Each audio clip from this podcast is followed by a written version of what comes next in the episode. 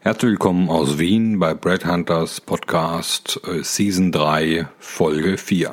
Ich freue mich, dass Sie wieder eingeschaltet haben und viel Spaß bei der heutigen Sendung ähm, mit dem Thema Free Webinars und E-Books, wenn der Content, Coaching und Social Media killt.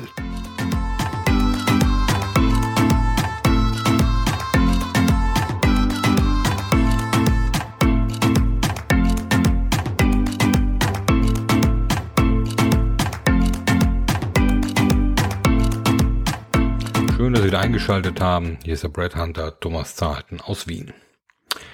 Wie Sie in drei Monaten bis zu 500 Prozent mehr Umsatz machen, zeige ich Ihnen in dem Free-Webinar, aber schenke Ihnen auch noch das Free E-Book of Careers and Sales obendrauf, wenn Sie mich jetzt anrufen.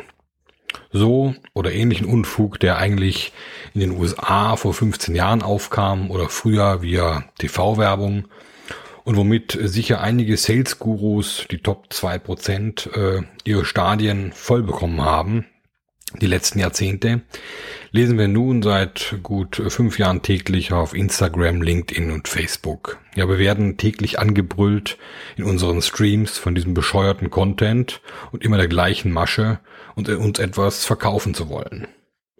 Das ist das Schicksal vieler kreativer Ideen, die mal anfangs cool waren und dann schnell generisch wurden, wenn die unkreative Masse diese einfach übernimmt und meint, sie könnte mit der äh, kopierten Idee auch noch gutes Geld machen.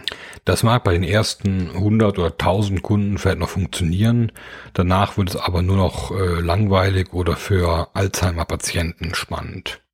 Wir werden zu generischen Content-Maschinen auf Social Media erzogen und ich werde selten wirklich noch von wirklich coolen äh, Ideen überrascht heutzutage. Die Social Media Content Spirale dreht sich schneller und viele von uns sind nur noch damit beschäftigt, Content zu produzieren, anstatt 90 Prozent der Zeit wirklich zu arbeiten. Ohne Feedback-Schleife wird das dann richtig äh, sinnlos und die, Delinquenten merken das selber gar nicht, glaube ich. Dass sie eigentlich nur produzieren und immer nach vorne schauen, aber gar keinen Umsatz machen oder wirklich an Projekten arbeiten.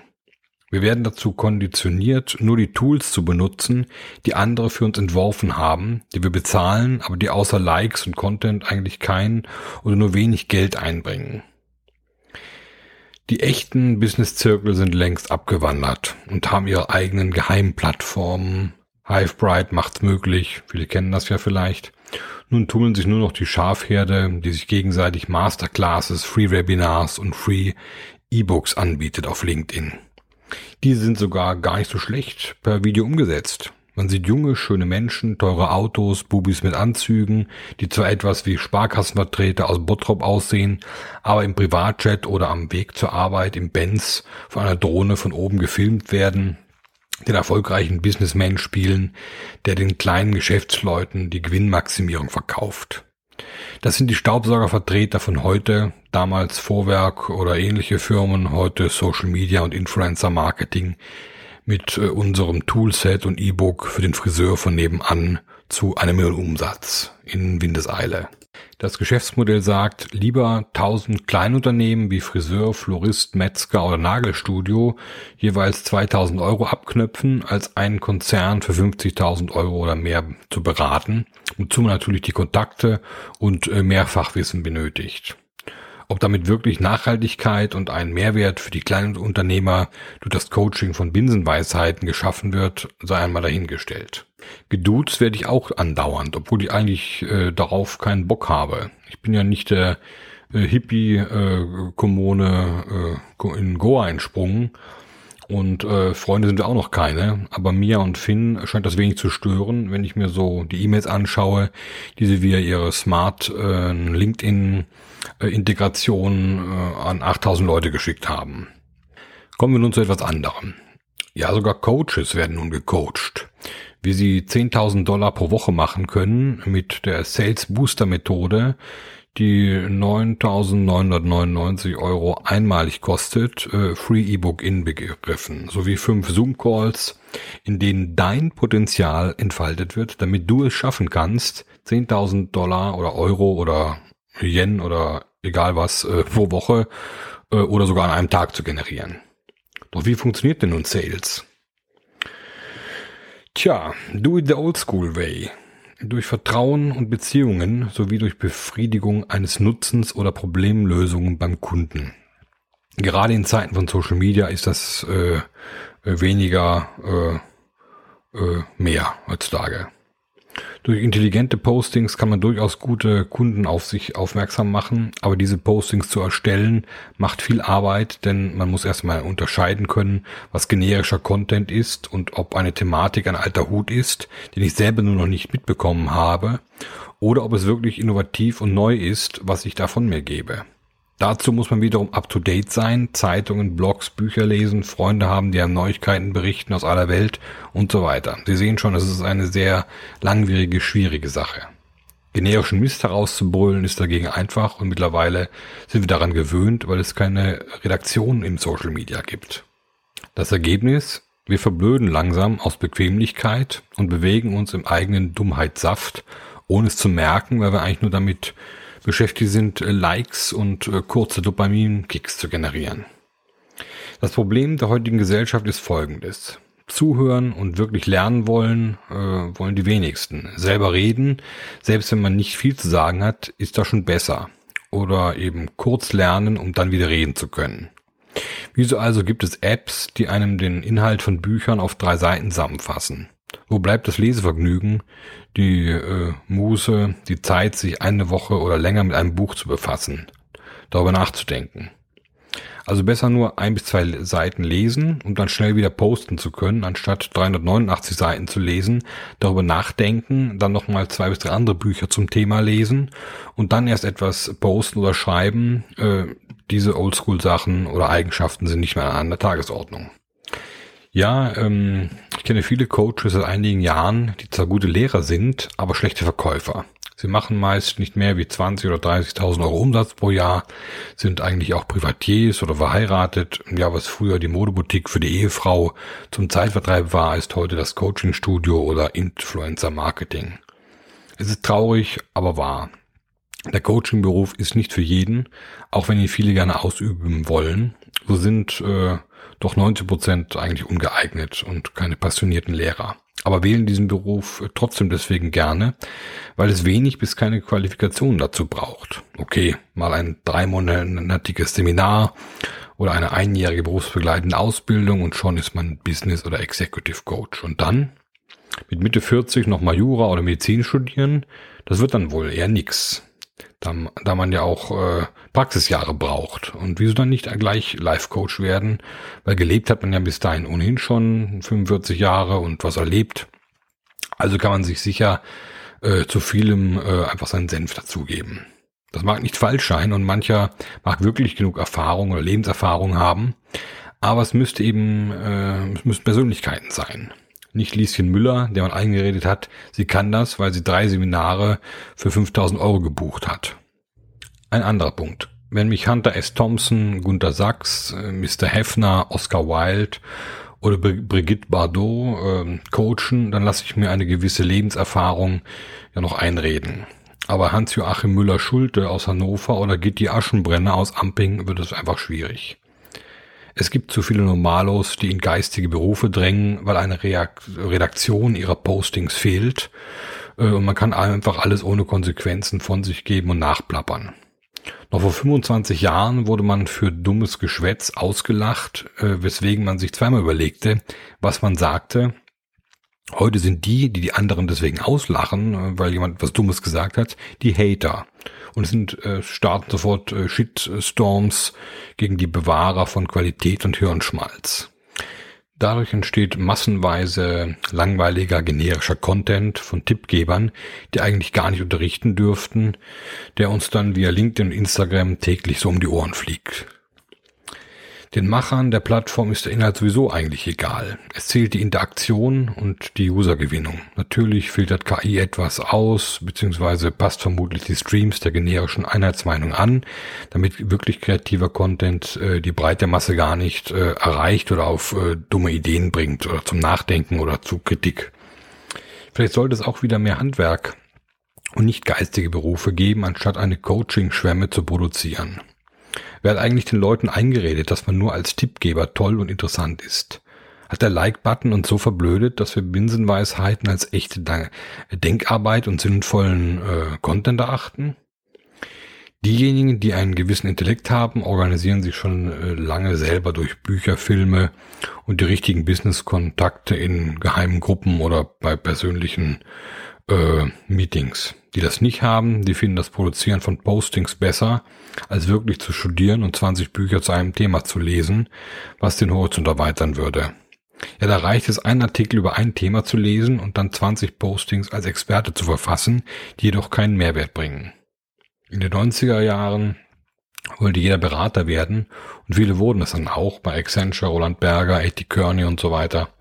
Jetzt wird man Coach oder Influencer mit 70 Prozent weniger Aufwand und ohne viele Lernstunden, selbst wenn Lifelong Learning in aller Munde ist und in. Warum ist das so? Weil die Qualitätskontrolle Redaktion durch Social Media weggefallen ist. Die Folge, wir müssen mehr im Hirn sortieren, das nervt uns Intellektuelle, deswegen steigen wir aus. Die anderen merken es nicht und konsumieren Mist, der äh, sie eigentlich nicht weiterbildet, sondern nur kurzzeitig unterhält und dann sind sie eh schon wieder beim nächsten Thema. Beides führt, glaube ich, langfristig zu Langweile und Lethargie, einer Social-Media-Müdigkeit. Bei den Intellektuellen, die aussteigen, sowie bei der generischen Masse. Vielleicht sollte der Coaching- und Influencer-Beruf generell reguliert werden, so wie Medizin und Jura reguliert sind durch einen Numerus Clausus.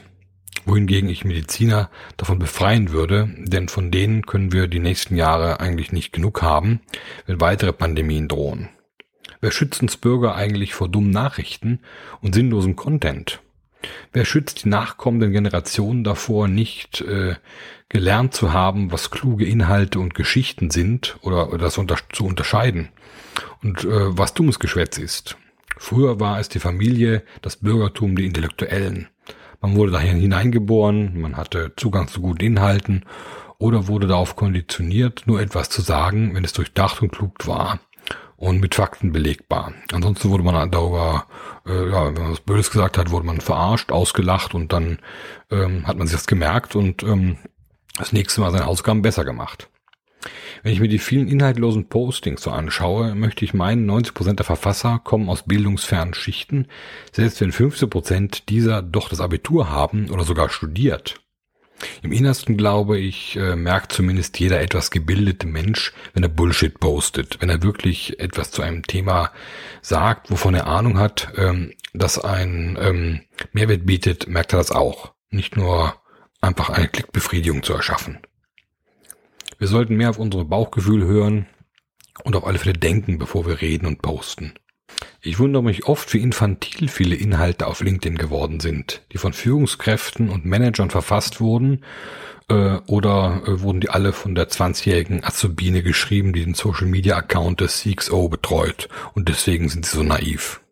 Das frage ich mich wirklich. Viele Fragen, die sich da auftun, ähm, wenn man etwas darüber nachdenkt und eine Lösung habe ich äh, natürlich noch nicht, auch wenn ich glaube, dass sich immer mehr spannende Persönlichkeiten von Social Media und LinkedIn verabschieden werden und irgendwo vielleicht neu formieren, äh, bis dann auch das Neue irgendwann wieder generisch wird und von der Masse überflutet. Vermutlich ist es so äh, der Lauf der Dinge. Wenn die Masse den Trend entdeckt hat, sind die Trendsetter längst weitergezogen. Das war eigentlich schon immer so und hat sich noch nicht geändert. Eine Lösung für die vielen Coaches da draußen habe ich aber auch nicht. Ähm, aber bitte bedient euch äh, nicht der Marketingmethoden der letzten 20 Jahre, denn damit vergrault ihr eure Kunden erst recht. Vielleicht ist das Coaching auch bereits am Sterben oder längst tot, da wir Coaching resistent geworden sind. In Zeiten via Internet und Wikipedia reicht es eben nicht mehr aus, nur intellektuell zu sein oder ein Lehrer wie noch vor 20 Jahren ohne Internet. Wissen war mal Macht. Heute liegt die Macht bei denen, die das Wissen oder Meinungen transportieren können äh, oder wir sind alle davon abhängig. Beziehungsweise manchmal frage ich mich auch, ob die Macht einfach nicht nur bei den Klicks liegt und äh, selbst wenn der Inhalt infantil ist, aber eine Million Klicks hat, dann ist es guter Content. Ja, viele Fragen, die mir so durch den Kopf gehen. Vielleicht haben, geht's Ihnen ja auch so oder Sie haben noch Ergänzungen. Spannend wäre auch eine Welt ohne Internet und was sich dann daraus wieder entwickeln würde. In diesem Sinne, Schönen Gruß aus Wien über Thomas Zeiten und Brad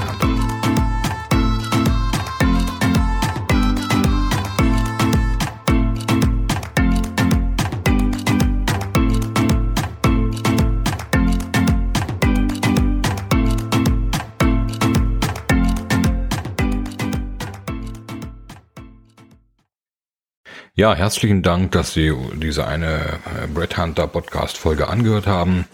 Es gibt natürlich noch weitere, die Sie äh, auch auf äh, breadhunter.group finden oder auch die Bücher auf Amazon, indem Sie nach Thomas Zahlten oder Brett Hunter suchen. Natürlich finden Sie auch auf unseren Webseiten weitere Informationen. Ähm, weitere Podcasts wären zum Beispiel über echtes Unternehmertum ohne Startkapital und die letzten 30 Monate bei Brad Hunter oder der 50-jährige Systemfehler in der Personalberatung plus Smart Global Headhunting Speedboats oder ein Schritt zurück, um zwei Schritte nach vorne zu machen oder wie der Phönix aus der Asche nach dem Totalschaden von Brad Hunter 2008. Ein weiteres Thema wäre vom Podcast, wenn man eine Firma verlässt, verlässt man meistens auch die Kollegen, obwohl der Laden ja nur vom Kopf her stinkt. Oder Next Big Thing in Company Culture, zurück zur Zusammenarbeit aller Generationen. Aber auch das Zeitalter der Tipps, ohne das Ergebnis am Ende zu bewerten. Oder wie die Clubhouse-App zum Labern animiert und bei den Entwicklern die Kasse klingeln lässt oder einfach Müllers Esel, der bist du. Des Weiteren haben wir einen Podcast zum Vorwort des Brett Hunter Buchs Nummer 7 vom März 2020 äh, und natürlich noch einen, der heißt Geistige Umerziehung durch Social Media Guidelines, Intoleranz der Toleranten, We are back in the 60s. In diesem Sinne noch einen schönen Tag und viel Spaß beim weiteren Stöbern auf breadhunter.group.